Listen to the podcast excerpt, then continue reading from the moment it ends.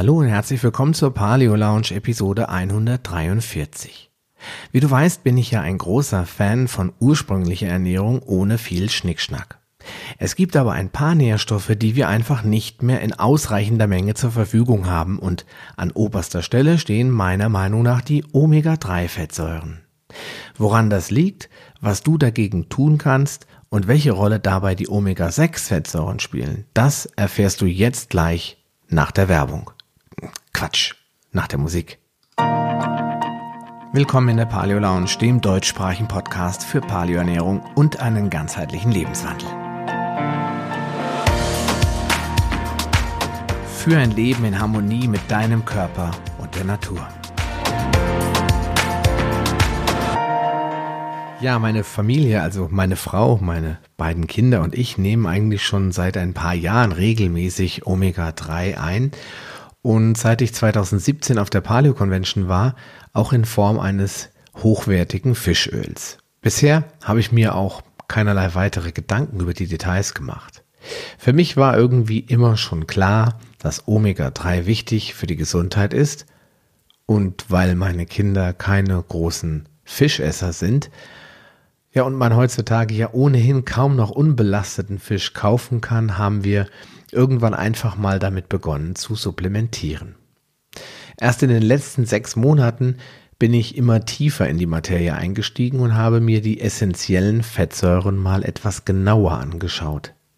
Ich war ziemlich überrascht, dass es mittlerweile gut 3000 wissenschaftliche Studien in der Datenbank von PubMed gibt, die sich nur mit Omega-3 Fettsäuren beschäftigen. Die Omega-3-Fettsäuren sind also nicht irgendein Superfood, das gerade mal wie die sprichwörtliche Sau durchs Dorf getrieben wird, sondern sehr gut erforschte und lang untersuchte Fettsäuren, die offensichtlich einen enormen Einfluss auf die Gesundheit haben. Und so entstand die Idee zu diesem Podcast Triple. Alles über Omega-3, indem ich dir die wichtigsten Informationen rund um diesen interessanten Themenkomplex an die Hand geben werde. Und ich kann dir versprechen, es erwarten dich auch einige sehr überraschende Dinge. Die meisten Menschen leiden unter einem erheblichen Ungleichgewicht zwischen Omega-6 und Omega-3-Fettsäuren und das, obwohl sie immer wieder behaupten, sie ernährten sich doch so gesund, wenn man sie danach fragt. Aber schaut man mal genauer hin, also mittels seiner Fettsäureanalyse, so haben durchschnittliche Erwachsene, die zwei bis dreimal in der Woche Fisch essen, einen Omega-6 zu Omega-3 Quotienten bzw. ein Verhältnis von etwa 10 zu 1. Und wird kein Fisch gegessen, dann liegt das Verhältnis sogar bei 15 zu 1. Bei Kindern und Jugendlichen sieht es meist noch schlechter aus. Die haben nicht selten ein Verhältnis von 15 bis 25 zu 1 und bei ADHS-Kindern hat man sogar ein Verhältnis von 40 bis 50 zu 1 gemessen. Das heißt, sie haben de facto fast keine Omega-3-Fettsäuren mehr. Aber was sind eigentlich Omega-3-Fettsäuren? Omega-3-Fettsäuren sind mehrfach ungesättigte Fettsäuren, die immer wieder pauschal als essentielle Fettsäuren bezeichnet werden. Das hingegen ist so nicht richtig. Aber zunächst einmal, warum eigentlich Omega? Ganz einfach. Omega ist der letzte Buchstabe im griechischen Alphabet und schaut man sich die chemische Struktur der Omega-3-Fettsäure an, dann bestimmt die 3 die Lage der ersten Doppelbindung. Vom Methylende aus gesehen befindet sich also an der dritten Stelle die erste Doppelbindung und daher der Name Omega-3-Fettsäure. Demnach befindet sich die erste Doppelbindung bei einer Omega-6-Fettsäure an der sechsten Stelle und so weiter. Und welche Omega-3-Fettsäuren gibt es? Da wären auf der einen Seite die marinen Omega-3-Fettsäuren, von denen die Eicosapentaensäure sowie die Docosahexaensäure am bekanntesten sind. Sie werden als EPA oder DHA abgekürzt und man findet sie natürlich vor allen Dingen in fetten Seefischen. Sehr interessant ist allerdings auch, dass bis auf die eben genannte Eicosapentaensäure, die mehrheitlich eben in fetten Seefischen vorkommt, die übrigen Omega-3-Fettsäuren ausschließlich in Pflanzen zu finden sind. So sind zum Beispiel Algen bekannt für ihren hohen Anteil an den marinen Fettsäuren DHA, also Docosahexaensäure und EPA, Eicosapentaensäure.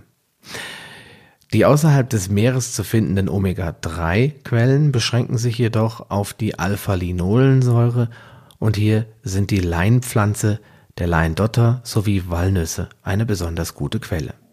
Also insgesamt eine durchaus gute Nachricht für alle Menschen, die sich vegan ernähren wollen oder eben gar keine Fischprodukte mögen.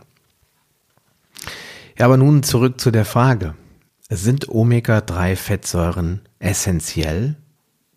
Die Antwort ist nicht ganz leicht, denn genau genommen ist nur die pflanzliche Alpha-Linolensäure eine essentielle Omega-3-Fettsäure. Der Körper kann sie einfach unmöglich selbst herstellen. Die übrigen Omega-3-Fettsäuren kann der Körper selbst herstellen. Ich schätze, das hat dir keiner erzählt. Und ich muss zugeben, das war auch für mich eine Überraschung. Der Prozess, der das ermöglicht, heißt schlicht und einfach Biosynthese. Dabei wandelt der Körper Alpha-Linolensäure, abgekürzt ALA, mittels bestimmter Enzyme zunächst in die Stearidonsäure, danach in Eicosatetraensäure und anschließend in Eicosapentaensäure um. Von da aus geht's weiter zur Docosapentaensäure und im letzten Schritt entsteht die wichtige Docosahexaensäure, also DHA. Dabei geht natürlich viel Energie verloren und leider ist die Umwandlungsrate nicht sonderlich berauschend. Studien zeigen eine Umwandlungsrate von 1 bis 5 Prozent. In konkreten Zahlen heißt das, wenn du zwei Gramm Alpha-Linolensäure am Tag aufnimmst, dann wandelt der Organismus davon maximal 5 Prozent, also 100 Milligramm, in die Fettsäuren DHA und EPA um, was deutlich unter dem Wert einer einzigen durchschnittlichen Fischölkapsel liegt. Es ist also fast unmöglich, seinen Bedarf an Omega-3-Fettsäuren ausschließlich durch den Konsum von Alpha-Linolensäure zu decken. Insofern sind alle Omega-3-Fettsäuren irgendwie schon essentiell, also lebensnotwendig für eine gesunde Ernährung. Ja, und wofür brauchen wir Omega-3-Fettsäuren? Dazu unternehmen wir einen kurzen Exkurs in die Welt der Fette. Die Membranen, also die Grenzschichten all unserer Körperzellen, bestehen aus einer Doppelschicht von Fettsäuren. Diese sollen die letzteren geschmeidig und elastisch halten und dafür braucht es ungesättigte, also flüssige Fettsäuren. Gesättigte Fette wie zum Beispiel Kokosöl, Schweineschmalz oder gehärtete Pflanzenfette können diese Aufgabe nicht erfüllen. Daher sorgt unser Körper auch dafür, dass gerade diese Fettsäuren zum Aufbau der Zellmembranen bereitgestellt werden. Der Anteil an Omega-3-Fettsäuren im Nervensystem beträgt optimalerweise 50 Prozent. Da wundert es auch nicht, dass sich die Organismen, die über einen hohen Anteil an Omega-3-Fettsäuren in ihrem Nervensystem verfügen, über die letzten 100 Millionen Jahre der Evolution als die fittesten herausgestellt haben. Zusammenfassend kann man also sagen, Fette sind ein wesentlicher Bestandteil der Zellmembran.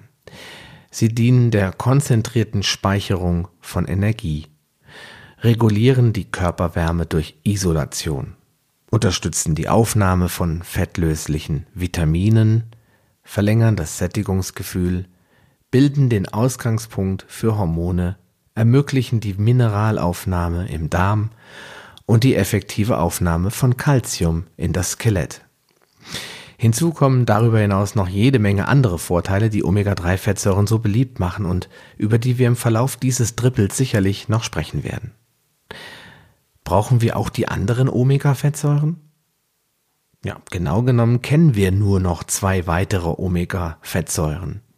Die eben schon erwähnten Omega-6-Fettsäuren sowie die einfach ungesättigten Omega-9-Fettsäuren, wie zum Beispiel die Ölsäure, die vorwiegend in Oliven- oder Erdnussöl vorkommt. Letztere sind jedoch nicht essentiell und folglich brauchen wir sie nicht, um zu überleben. Also bleiben nur noch die Omega-6-Fettsäuren und die sind in den letzten Jahren immer mehr in Verruf geraten. Ob das zu Recht so ist, werden wir in jedem Fall klären. Dazu müssen wir uns aber die Unterschiede zwischen den beiden Fettsäuren etwas genauer anschauen. Zunächst einmal sind beide Fettsäuren Omega-3 und Omega-6 Ausgangspunkt für bestimmte Botenstoffe, die sogenannten Prostaglandine. Davon kennen wir drei verschiedene Gruppen. Die Prostaglandine der Serie 1, die Prostaglandine der Serie 2 und, wie zu erwarten, die Prostaglandine der Serie 3. Okay, bis hierher klingt alles noch recht überschaubar, aber um den Irrtum, dem viele Menschen unterliegen, aufzeigen zu können, müssen wir doch noch ein wenig tiefer graben und uns anschauen, was genau Prostaglandine sind und wie sie wirken. Prostaglandine sind Gewebshormone und wie der Name es schon vermuten lässt, wurden sie als erstes im Prostatagewebe entdeckt und haben daher ihren Namen bekommen. Doch Prostaglandine finden sich nicht nur dort in dem Prostatagewebe, sondern in allen erdenklichen Gewebearten und verrichten dort wichtige und gesundheitsförderliche Aufgaben. Sie werden also nicht von irgendeinem Organ produziert, und von dort aus an die benötigte Stelle im Körper transportiert, zum Beispiel über das Blut, sondern sie werden direkt am Ort des Geschehens produziert. So können die Prostaglandine der Serie 1 ausschließlich durch die Omega-6-Fettsäure Gamma-Linolensäure hergestellt werden.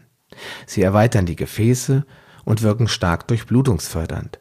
Außerdem hemmen sie die Thrombozytenaggregation. Also sie verhindern das Verklumpen der Blutblättchen. Und im Umkehrschluss bedeutet das natürlich, dass sie die Entstehung von Thrombosen verhindern können. Die Prostaglandine der Serie 2 werden mittels der in tierischen Nahrungsmitteln vorkommenden Arachidonsäure hergestellt oder durch die schon eingangs erwähnte Biosynthese der essentiellen Omega-6-Fettsäure Linolsäure. Sie wirken ähnlich wie die Prostaglandine der Serie 1 durchblutungsfördernd, vermutlich jedoch etwas schwächer. Fehlen also nur noch die Prostaglandine der Serie 3, die entzündungshemmend wirken und entweder direkt aus der marinen Eicosapentaensäure oder mittels Biosynthese aus der pflanzlichen Alpha-Linolensäure produziert werden. Die positiven Wirkungen der Omega-3-Fettsäuren sind zwar sehr gut erforscht und mit Studien belegt, jedoch ist bis heute noch wenig bekannt über die Prostaglandine und ihre Herstellung im menschlichen Organismus. Von dem her möchte ich es für heute auch bei den grundlegenden Funktionen belassen und nicht weiter auf die einzelnen Wirkungen der Prostaglandine eingehen. Wichtig für dich zu wissen ist, dass der menschliche Körper alle drei Prostaglandinserien benötigt, um gesund zu bleiben. Und da diese nicht nur aus Omega-3-Fettsäuren hergestellt werden können, ist eine grundlegende Versorgung mit den richtigen Omega-6-Fettsäuren unerlässlich.